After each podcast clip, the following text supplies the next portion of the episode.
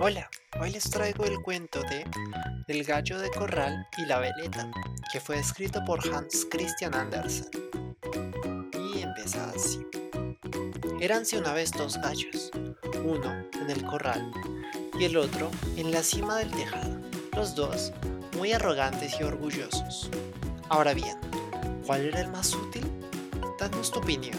De todos modos, nosotros nos quedaremos con la nuestra. El corral estaba separado de otro por una valla. En el segundo había un estercolero y en este crecía un gran pepino, consciente de su condición de hijo del estiércol. Cada uno tiene su sino, se decía para sus adentros. No a todo el mundo le es concedido nacer pepino. Forzoso es que haya otros seres vivos. Los pollos, los gansos y todo el ganado del corral vecino son también criaturas. Levanto ahora la mirada al gallo, que se ha posado sobre el borde de la valla, y veo que tiene una significación muy distinta del de la veleta, tan escumbrado, pero que en cambio no puede gritar, y no digamos ya cantar. No tiene gallinas ni polluelos, solo piensa en sí y cría de rumber. El gallo del corral, ese sí que es un gallo. Miradlo como anda. Qué garbo. Escuchadlo cuando canta. Deliciosa música. Donde quiera que esté, se oye. Vaya corneta. Si saltase aquí y se me comiese troncho y todo. Qué muerte tan gloriosa. Suspiró el pepino. Aquella noche estalló una terrible tempestad. Las gallinas, los polluelos y hasta el propio gallo corrieron al refugio. El viento arrancó la valla que separaba los dos corrales. Total, un alboroto de mil diablos. Volaron las tejas, pero la veleta se mantenía firme. Sin girar siquiera, no podía hacerlo, a pesar de que era joven y recién fundida. Pero era prudente y reposada como un viejo. No se parecía a las atolondradas avecinas del cielo, gorriones y golondrinas, a las cuales despreciaba, esos pájaros piadores, menudos y ordinarios. Las palomas eran grandes, lustrosas y relucientes como el nácar. Tenían algo de veleta, mas eran gordas y tontas. Todos sus pensamientos se concentraban en llenarse el buche, decía la veleta, y a su trato era aburrido. Además, también le habían visitado las aves de paso, contándole historias de tierras extrañas, de caravanas aéreas y espantosas aventuras de bandidos y aves rapaces.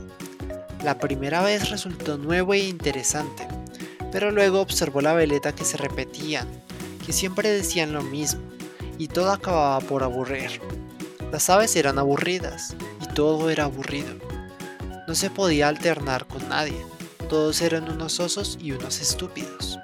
No valían nada la pena de lo que había visto y oído. El mundo no vale un comino, decía. Todo es absurdo.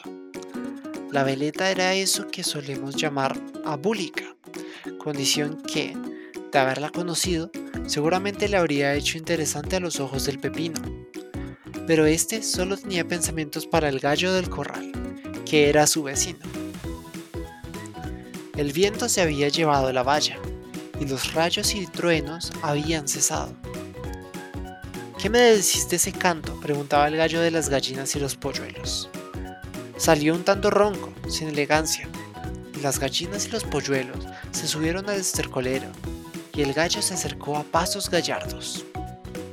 Planta de huerto, dijo al pepino, la cual, en esta única palabra, se dio cuenta de su inmensa cultura y se olvidó que la arrancaba y se la comía. ¡Qué gloriosa muerte! Acudieron las gallinas, y tras ellas los polluelos, y cuando uno corría, corría también el otro y todos cacareaban y piaban, y miraban al gallo, orgullosos de pertenecer a su especie. ¡Kikiriki! cantó él.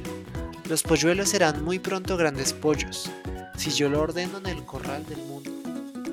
Y las gallinas y los polluelos venga a cacarear y piar. Y el gallo comunicó una gran novedad. Un gallo puede poner un huevo. ¿Y saben lo que hay en el huevo? Pues un basílico. Nadie puede resistir su mirada bien lo saben los hombres, y ahora ustedes saben lo que hay en mí. saben que soy el rey de todos los gallineros. Y el gallo agitó las alas, irguió la cresta y volvió a cantar, paseándose una mirada escrutadora sobre todas las gallinas y todos los polluelos, los cuales se sentían orgullosísimos de que uno de los suyos fuera el rey de los gallineros, y arrecieron tanto los cacareos y los píos, que llegaron a oídos del gallo de la veleta, pero no se movió ni impresionó por eso. Todo es absurdo, repitió para sus adentros. El gallo del corral no pone huevos, ni yo tampoco. Siquiera podría poner uno de cáscara blanca, pero ni esto se merece el mundo. Todo es absurdo, ni siquiera puedo seguir aquí. Y la veleta se desplomó, y no aplastó al gallo del corral, aunque no le faltaron intenciones, dijeron las gallinas. ¿Qué dice la moraleja? Vale más cantar que ser abúlico y venirse abajo.